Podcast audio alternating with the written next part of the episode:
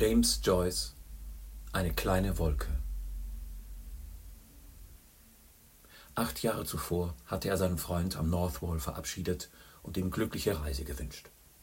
Gallagher war vorangekommen. Man merkte es sofort an seiner weltläufigen Miene, seinem gut geschnittenen Tweedanzug und seiner unerschrockenen Aussprache. Wenige Burschen hatten Talente wie er, und noch wenigere wurden von einem solchen Erfolg nicht verdorben. Gallagher hatte das Herz am rechten Fleck. Und er hatte seinen Triumph verdient. Es war schon etwas, einen solchen Freund zu haben. Little Chandler hatte sich seit dem Mittagessen Gedanken mit dem Wiedersehen mit Gallagher beschäftigt, mit Gallaghers Einladung und mit der großen Stadt London, wo Gallagher lebte. Er wurde Little Chandler genannt, weil er klein wirkte, obwohl er nur wenig kleiner war als der Durchschnitt. Seine Hände waren weiß und klein, sein Leib zerbrechlich, seine Stimme ruhig und seine Manieren kultiviert. Sein helles, seidiges Haar und seinen Schnurrbart pflegte er aufs sorgfältigste, und sein Taschentuch war dezent parfümiert. Die Halbmonde seiner Fingernägel waren makellos, und wenn er lächelte, erblickte man eine Reihe kindlich weißer Zähne. Während er an seinem Pult in den King's Inns saß, dachte er an die Veränderungen, die diese acht Jahre mit sich gebracht hatten. Aus dem Freund, den er in einem schäbigen und ärmlichen Zustand gekannt hatte, war eine glänzende Figur der Londoner Presse geworden. Er sah oft von seiner ermüdenden Schreibarbeit auf, um aus dem Bürofenster zu blicken. Die Glut eines Spätherbstsonnenuntergangs bedeckte die Rasenfläche und Wege. Sie sprühte freundlichen Goldstaub auf die verschlammten Kindermädchen und hinfälligen Greise, die auf den Bänken dösten. Sie flimmerte auf all den sich bewegenden Figuren, auf den Kindern, die kreischend die Kiespfade entlang rannten, und auf allen, die durch den Park gingen. Er beobachtete die Szene und dachte an das Leben, und er wurde, wie immer, wenn er an das Leben dachte, traurig. Eine sanfte Melancholie ergriff Besitz von ihm. Er spürte, wie zwecklos es war, gegen das Geschick anzukämpfen. Darin bestand die Last der Weisheit, die die Jahrhunderte ihm vermacht hatten. Ihm fielen die Gedichtbände auf seinen Bücherborden zu Hause ein. Er hatte sie in seinen Junggesellentagen gekauft, und manch einen Abend, wenn er in dem kleinen Zimmer neben dem Flur saß, war er versucht gewesen, einen vom Bord zu nehmen und seiner Frau etwas vorzulesen. Doch immer hatte ihn Schüchternheit abgehalten. Und so waren die Bücher auf ihren Borden geblieben. Manchmal wiederholte er sich einzelne Verse, und das tröstete ihn. Als seine Stunde geschlagen hatte, stand er auf und verabschiedete sich gewissenhaft von seinem Pult und den Kollegen.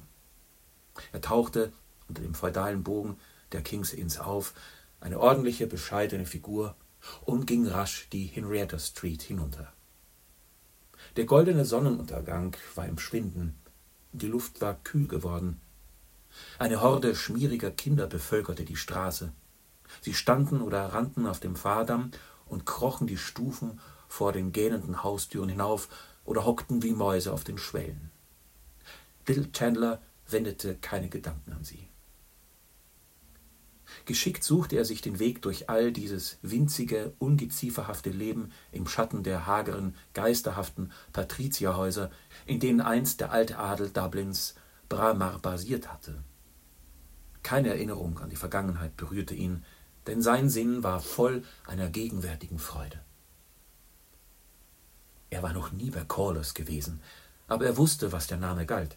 Er wusste, dass die Leute dort nach dem Theater hingingen, um Austern zu essen und Likör zu trinken. Und er hatte gehört, dass die Kellner dort Französisch und Deutsch sprachen.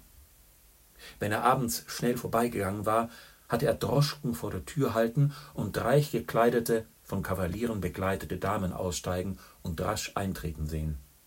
Sie trugen rauschende Kleider und viele Umhänge. Ihre Gesichter waren gepudert und wie erschreckte Atalantas rafften sie ihre Kleider hoch, wenn diese den Boden berührten. Er war immer vorbeigegangen, ohne den Kopf zu wenden.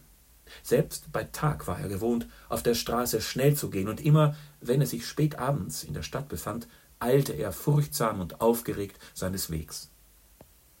Zuweilen jedoch forderte er die Ursachen seiner Angst heraus. Er suchte dann die dunkelsten und engsten Straßen auf, und während er tapfer weiterging, ängstigte ihn die Stille, die um seine Schritte gebreitet war, ängstigten ihn die schweifenden, schweigenden Figuren, und zuweilen ließ ihn der Klang leisen, flüchtigen Gelächters wie ein Blatt erzittern. Er bog nach rechts Richtung Capel Street. Ignatius Gallagher bei der Londoner Presse. Hm. Wer hätte das vor acht Jahren für möglich gehalten? Dennoch, als er jetzt auf die Vergangenheit zurückschaute, konnte Little Chandler sich an viele Anzeichen künftiger Größe bei seinem Freund erinnern. Die Leute sagten, Ignatius Gallagher wäre nicht zu bändigen. Natürlich hat er damals einen ziemlich liederlichen Umgang gehabt, reichlich getrunken und von allen Seiten Geld gepumpt. Schließlich war er in irgendeine fragwürdige Affäre verwickelt gewesen, irgendeine Geldtransaktion. Jedenfalls war das die eine Erklärung für seine Flucht. Doch Talent sprach ihm niemand ab. Immer gab es ein gewisses Etwas in Ignatius Gallagher, das einen Widerwillen beeindruckte. Selbst wenn er völlig abgebrannt war und keine Ahnung mehr hatte, wo er Geld herbekommen sollte, trug er ein hochgemutes Gesicht zur Schau. Little Chandler erinnerte sich, und die Erinnerung ließ ein wenig stolzes Rot auf seine Wangen treten, an eine von Ignatius Gallaghers Redensarten, wenn er in der Klemme war. Nun mal langsam, Jungs, sagte er dann heiter. Wo ist meine Denkkappe? Das war der ganze Ignatius Gallagher. Und zum Teufel, man konnte nicht umhin, ihn dafür zu bewundern. Dill Chandler beschleunigte seinen Schritt. Zum ersten Mal in seinem Leben fühlte er sich den Leuten, an denen er vorüberkam, überlegen. Zum ersten Mal rebellierte seine Seele gegen die öde Uneleganz der Capel Street. Es gab keinen Zweifel, wenn man Erfolg haben wollte, musste man fortgehen. In Dublin konnte man nichts werden. Als er über die Gretton Bridge ging, blickte er flussabwärts zu den unteren Quays und bedauerte die armen, verkümmerten Häuser. Sie kamen ihm vor wie eine Bande von Vagabunden, zusammengekauert am Flussufer entlang, die alten Mäntel mit Staub und Ruß bedeckt, betäubt von dem Panorama des Sonnenuntergangs und in Erwartung der ersten Nachtkühle, die sie aufstehen, sich schütteln und weiterziehen heißen würde. Er fragte sich, ob er ein Gedicht schreiben könnte, das diese Idee ausdrückte. Vielleicht wäre Gallagher in der Lage, es für ihn in einer Londoner Zeitung unterzubringen. Konnte er etwas Originelles schreiben? Er war nicht sicher, welche Idee er auszudrücken wünschte, doch der Gedanke, dass ein poetischer Augenblick ihn gestreift hatte, erwachte in ihm zum Leben wie eine aufkeimende Hoffnung. Tapfer schritt er voran. Jeder Schritt brachte ihn London näher, weiter weg von seinem eigenen, nüchternen, unkünstlerischen Leben. Ein Licht begann am Horizont seines Geistes zu flackern. Er war gar nicht so alt, 32. Sein Charakter hatte sozusagen den Punkt der Reife gerade erreicht. Es gab so viele verschiedene Stimmungen und Eindrücke, die er in Versen auszudrücken wünschte. Er fühlte sie in seinem Inneren. Er versuchte, seine Seele zu wägen, ob zu sehen, ob sie eine Dichterseele war. Melancholie war der Grundton seines Charakters, dachte er. Doch es war eine Melancholie, die durch wiederkehrende Phasen des Glaubens und der Resignation und einfacher Freude gemildert war. Wenn es ihm gelang, sie in einem Gedichtband zum Ausdruck zu bringen, würde die Menschheit vielleicht aufhorchen. Populär würde er nie sein, das war ihm klar.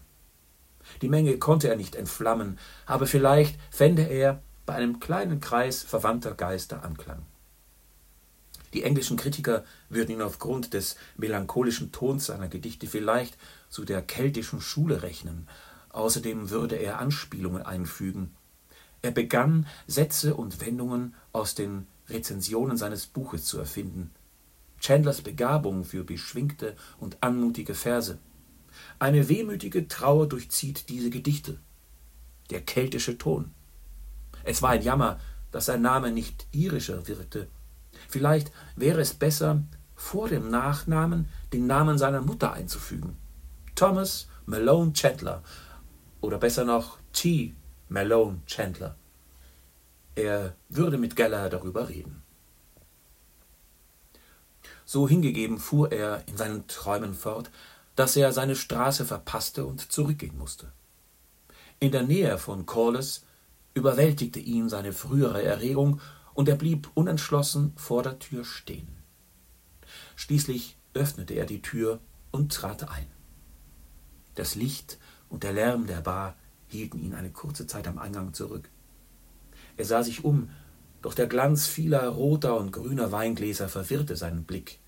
Die Bar schien ihm voller Leute, und er hatte das Gefühl, dass die Leute ihn neugierig beobachteten. Schnell schaute er nach links und rechts und runzelte dabei leicht die Stirn, um seinem Hiersein den Anschein der Ernsthaftigkeit zu geben. Doch als sein Blick etwas klarer wurde, sah er, dass niemand sich nach ihm umgedreht hatte, und da war ja auch Ignatius Gallagher, mit dem Rücken an den Tresen gelehnt und sehr breitbeinig aufgepflanzt. Hey Tommy, altes Haus, da bist du ja. Was soll's denn sein? Was nimmst du? Ich einen Whisky. Besser hier als das Zeug, das wir da drüben am anderen Ufer kriegen. Hm? Soda? Lithiumwasser? Kein Mineral? Für mich auch nicht. Verpatzt den Geschmack. Hallo, Garçon! Bringen Sie uns zwei halbe Malzwhisky. Seien Sie so gut. Na? Und wie ist es dir denn so ergangen, seit wir uns zum letzten Mal gesehen haben? Großer Gott, was werden wir alt? Sieht man mir an, dass ich älter werde, hm? Wie? Ist ein bisschen grau und gelichtet oben, wie? Ignatius Gallagher nahm den Hut ab und entblößte einen großen, kurz geschnittenen Schädel. Sein Gesicht war schwer, bleich und glatt rasiert. Seine Augen, die von bläulichem Schiefergrau waren, belebten seine ungesunde Blässe und leuchteten auffällig über dem lebhaften Orange seiner Krawatte. Zwischen diesen rivalisierenden Zügen erschienen die Lippen sehr lang und form und farblos. Er senkte den Kopf und befühlte mit zwei teilnahmsvollen Fingern das dünne Haar um seinen Scheitel. Little Chandler schüttelte verneinend den Kopf. Ignatius Gallagher setzte seinen Hut wieder auf. Das schafft einen, sagte er. Diese Presse immer auf Zack, immer auf Trab, immer auf der Suche nach Stoff und manchmal findet sich keiner. Und dann soll immer noch etwas Neues dabei sein. Korrekturen und Drucker können mir ein paar Tage gestohlen bleiben. Hab ich mir gesagt. Ich bin verflixt froh, wieder mal in den heimatlichen Gefilden zu sein. Das kann ich dir sagen. Tut einem gut ein bisschen Urlaub. Ich fühle mich viel wohler, seit ich wieder im lieben, schmutterligen Dublin an Land gegangen bin. Hier, das ist für dich, Tommy. Wasser? Sag halt. Little Chandler ließ sich seinen Whisky sehr verdünnen. Du weißt ja nicht, was gut für dich ist, alter Knabe, sagte Ignatius Gallagher. Ich trinke meinen pur. Ich trinke in der Regel sehr wenig, sagte Little Chandler bescheiden. Gelegentlich mal einen halben, wenn ich einen von dem alten Haufen wiedersehe, mehr nicht. Na dann, sagte Ignatius Gallagher fröhlich, auf uns und auf die alten Tage und die alte Bekanntschaft. Sie stießen an und tranken. Ich habe heute ein paar aus der alten Runde getroffen, sagte Ignatius Gallagher. Mit O'Hara scheint es schlimm zu stehen. Was macht er? Nichts, sagte Chandler. Er ist auf den Hund gekommen. Aber Hogan hat eine gute Stellung, nicht? Ja, er ist in der Land Commission. Ich habe ihn einmal abends in London gesehen und er schien gut bei Kasse. Der arme O'Hara Suff, vermute ich. Auch anderes, sagte Little Chandler knapp. Ignatius Gallagher lachte. Tommy, sagte er, ich sehe, du hast dich kein bisschen geändert. Du bist immer noch derselbe ernsthafte Kerl, der mir Sonntagmorgens Predigen gehalten hat, wenn ich einen dicken Kopf hatte und eine pelzige Zunge. Du solltest dich ein wenig in der Welt umtun. Bist du denn nie wo gewesen, wenigstens kurz mal? Ich bin auf der Insel Man gewesen, sagte Little Chandler. Ignatius Geller lachte. Die Insel Man, sagte er.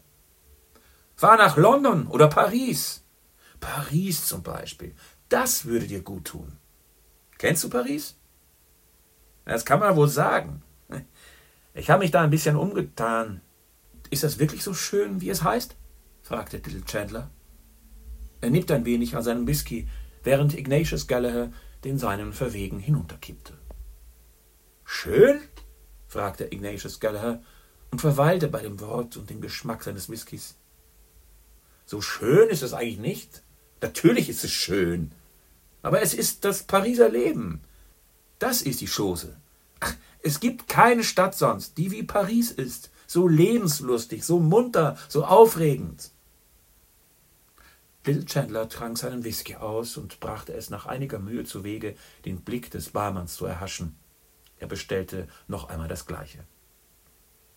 Ich war im Moulin Rouge, fuhr Ignatius Gallagher fort, als der Barmann ihre Gläser weggenommen hatte. Und in all den Künstlercafés. Dolle Kiste. Nichts für eine brave Haut wie dich, Tommy. Little Chandler sagte nichts, bis der Barmann mit den zwei Gläsern zurückkam. Dann stieß er leicht mit seinem Freund an und erwiderte den Toast von vorhin. Er fing an, sich etwas desillusioniert zu fühlen.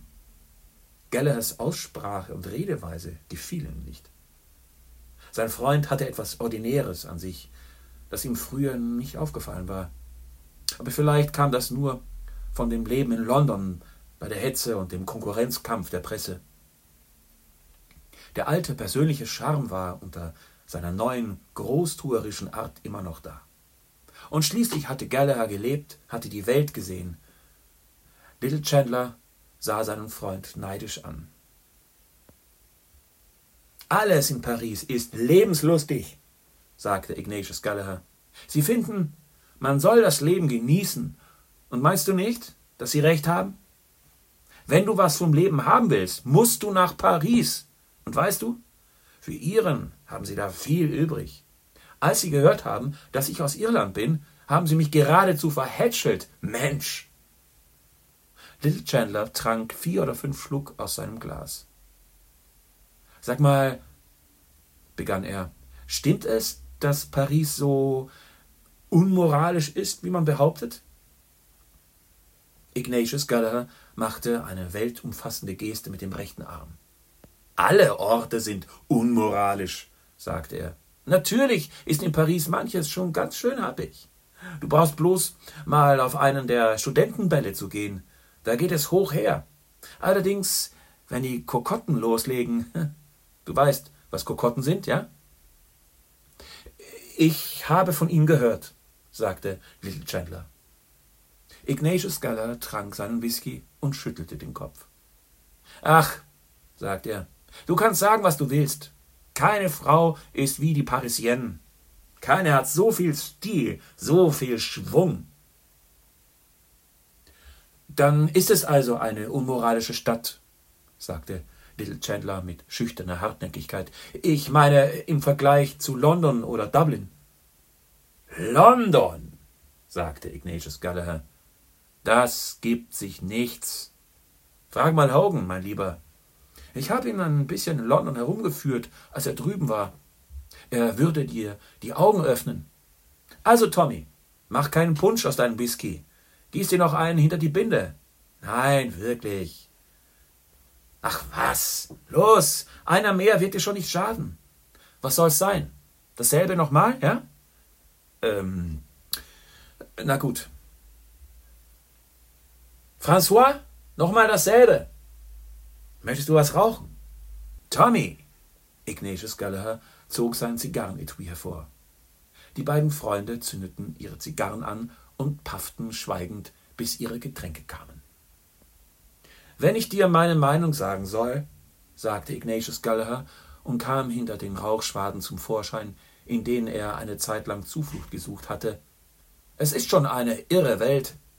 Was heißt die Unmoral? Ich habe von Fällen gehört, das sage ich. Ich habe sie miterlebt. Fälle von Unmoral. Ignatius Gallagher paffte nachdenklich an seiner Zigarre und hob dann an, sein Freund mit der Gelassenheit eines Historikers, ein paar Bilder der Verderbnis, die im Ausland wucherte, zu umreißen.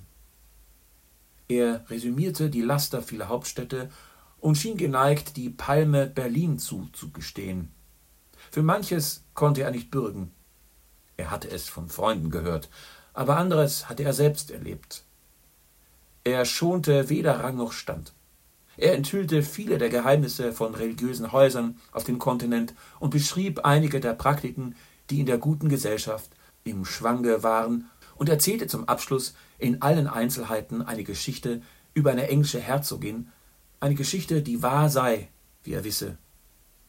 Little Chandler war erstaunt. Naja, sagte Ignatius Gallagher, hier sind wir in dem alten Trott von Dublin, wo man von solchen Sachen keine Ahnung hat. Wie öde musst du es finden, sagte Little Chandler, nach all den Orten, wo du gewesen bist.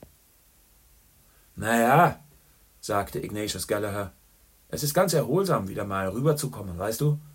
Und schließlich sind es die heimatlichen Gefilde, wie man so sagt, nicht? Dafür hat man nun einmal eine gewisse Schwäche. Das liegt in der Natur des Menschen. Aber jetzt erzähl mal von dir. Hogan hat mir erzählt, dass du von den Wonnen der ehelichen Freuden gekostet hast. Vor zwei Jahren, nicht? Bill Chandler wurde rot und lächelte. Ja, sagte er, ich habe im Mai vor einem Jahr geheiratet. Ich hoffe, es ist nicht zu spät am Tag, dir meine herzlichsten Wünsche auszusprechen, sagte Ignatius Gallagher. Ich habe deine Adresse nicht gehabt, sonst hätte ich's seinerzeit getan. Er streckte seine Hand aus, die Little Chandler nahm. Also, Tommy, sagte er, da wünsche ich dir und der deinigen alle Wonnen des Lebens, altes Haus, und Berge von Geld, und dass du nicht stirbst, bis ich dich erschieße. Und das wünscht dir ein aufrichtiger Freund, alter Freund. Das weißt du doch. Das weiß ich, sagte Little Chandler. Wie steht's mit dem Nachwuchs? fragte Ignatius Gallagher. Little Chandler wurde wieder rot. Wir haben ein Kind, sagte er. Sohn oder Tochter? Einen kleinen Jungen. Ignatius Gallagher schlug seinem Freund dröhnend auf den Rücken. Bravo, sagte er. Ich hatte auch nicht an dir gezweifelt, Tommy. Little Chandler lächelte, blickte verwirrt auf sein Glas und biss sich mit drei kindlich weißen Vorderzähnen auf die Unterlippe. Ich hoffe, du kommst uns einen Abend besuchen, sagte er, ehe du zurückfährst. Meine Frau wird sich freuen, dich kennenzulernen. Wir können etwas Musik machen und tausend Dank, altes Haus, sagte Ignatius Gallagher. Schade, dass wir uns nicht früher gesehen haben, aber morgen Abend muss ich wieder weg. Vielleicht heute Abend? Tut mir schrecklich leid, alter Freund. Weißt du, ich bin mit jemand anders hier, ein gescheiter junger Kerl übrigens, und wir wollen ein bisschen Karten spielen gehen. Sonst gerne. In diesem Fall natürlich.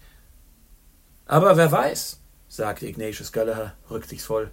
Nächstes Jahr mache ich vielleicht mal wieder eine Spritztour herüber, jetzt wo ich das Eis gebrochen habe. Aufgeschoben ist nicht aufgehoben. Also gut, sagte Little Chandler. Wenn du das nächste Mal kommst, müssen wir einen Abend zusammen verbringen. Das steht fest, nicht? Ja, das steht fest, sagte Ignatius Gallagher. Nächstes Jahr, falls ich komme. Parole d'honneur! Und um das zu besiegeln, sagte Little Chandler, trinken wir jetzt noch ein. Ignatius Gallagher zog eine große goldene Uhr vor und schaute darauf. Ist es dann auch der letzte? fragte er. Weil, wie gesagt, ich habe nämlich eine Verabredung. Also schön, sagte Ignatius Gallagher. Trinken wir noch einen. Little Chandler bestellte die Getränke. Die Röte, die ihm einige Augenblicke zuvor ins Gesicht gestiegen war, behauptete sich. Jede Winzigkeit ließ ihn jederzeit rot werden, und jetzt fühlte er sich warm und aufgeregt. Die drei kleinen Whiskys waren ihm zu Kopf gestiegen, und Gallaghers starke Zigarre hatte seine Gedanken durcheinandergebracht, denn er war fragil und enthaltsam.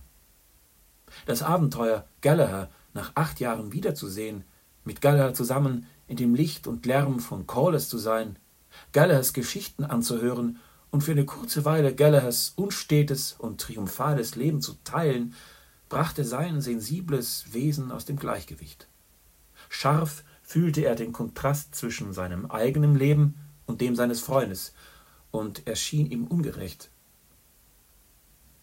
Gallagher war ihm nach Herkunft und Bildung unterlegen.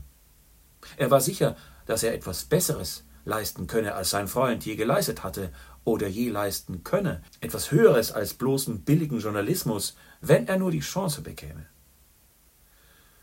Was war es, das ihm im Weg stand? Seine unglückselige Schüchternheit. Er wünschte sich irgendwie zu rechtfertigen, seine Männlichkeit unter Beweis zu stellen. Er durchschaute Gallaghers Ablehnung seiner Einladung. Gallagher ließ sich durch seine Freundlichkeit nur gönnerhaft zu ihm herab, so wie er sich zu Irland durch seinen Besuch herabließ. Der Barmann brachte ihre Whiskys. Little Chandler schob ein Glas seinem Freund hin und hob das andere verwegen. Wer weiß, sagte er, als sie ihre Gläser hoben, wenn du das nächste Jahr kommst, habe ich vielleicht das Vergnügen, Herrn und Frau Ignatius Gallagher ein langes Leben und viel Glück zu wünschen?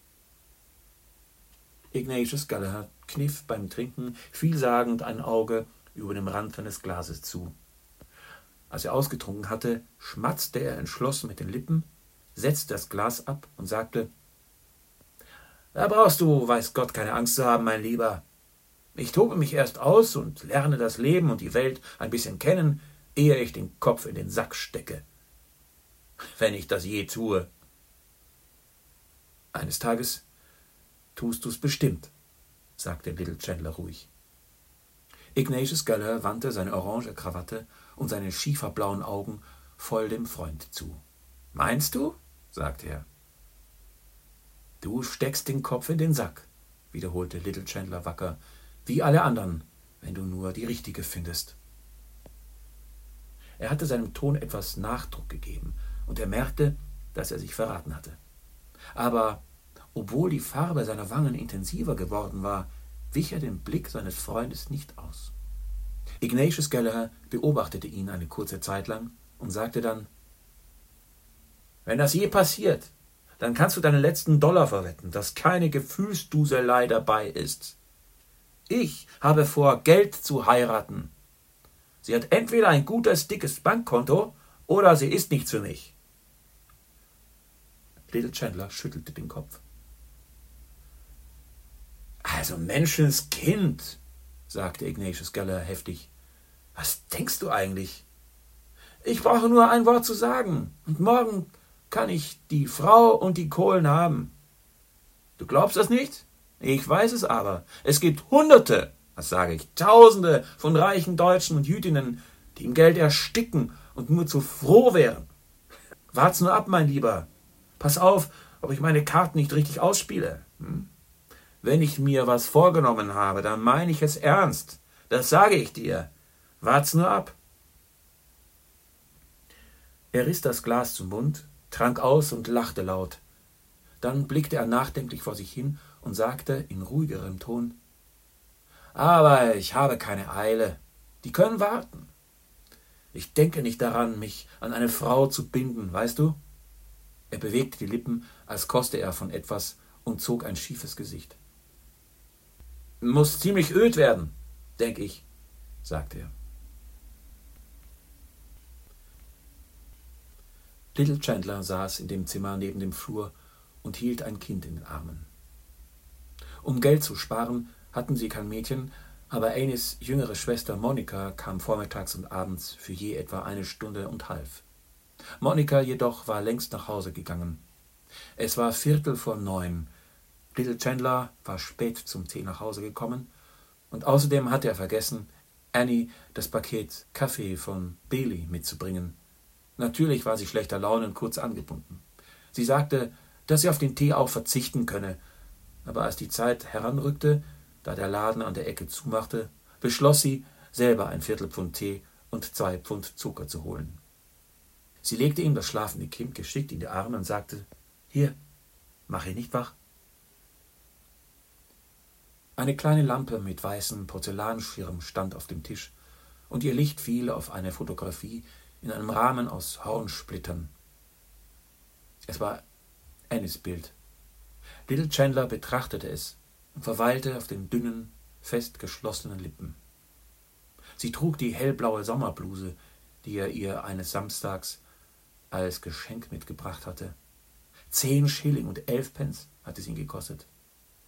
Aber welche Nervenqualen dazu! Wie hatte er damals gelitten, als er an der Ladentür wartete, bis der Laden leer war, als er am Ladentisch stand und ungezwungen zu wirken versuchte, während das Mädchen Damenblusen vor ihm aufhäufte, als er am Pult bezahlte und den Penny zu nehmen vergaß, den er herausbekam, und der Kassierer ihn zurückrief, und als er sich schließlich bemühte, sein Erröten beim Verlassen des Ladens zu verbergen, indem er untersuchte, ob das Paket sicher verschnürt war. Als er die Bluse nach Hause brachte, küsste Annie ihn und sagte, sie sei sehr hübsch und schick. Doch als sie den Preis erfuhr, warf sie die Bluse auf den Tisch und sagte, es sei glatter Betrug, einem dafür zehn Schilling und elf Pence abzunehmen. Zuerst wollte sie sie wieder zurückbringen, aber dann probierte sie sie an und fand sie entzückend, vor allem den Schnitt der Ärmel, und sie küsste ihn und sagte, dass es sehr lieb von ihm sei, an sie zu denken. Hm. Er blickte kalt in die Augen des Fotos, und kalt antworteten sie. Gewiss waren sie hübsch, und das Gesicht selbst war es auch. Aber er fand etwas Gemeines darin. Warum war es so bewusstseinsleer und damenhaft? Die Gefasstheit der Augen irritierte ihn. Sie stießen ihn ab und boten ihm Trotz. Es war keine Leidenschaft in ihnen, keine Verzückung. Er dachte an das, was Gallagher über reiche Jüdinnen gesagt hatte. Diese dunklen orientalischen Augen, dachte er, wie sie voll sind von Leidenschaft, von wollüstiger Sehnsucht. Warum hatte er die Augen auf dem Foto geheiratet?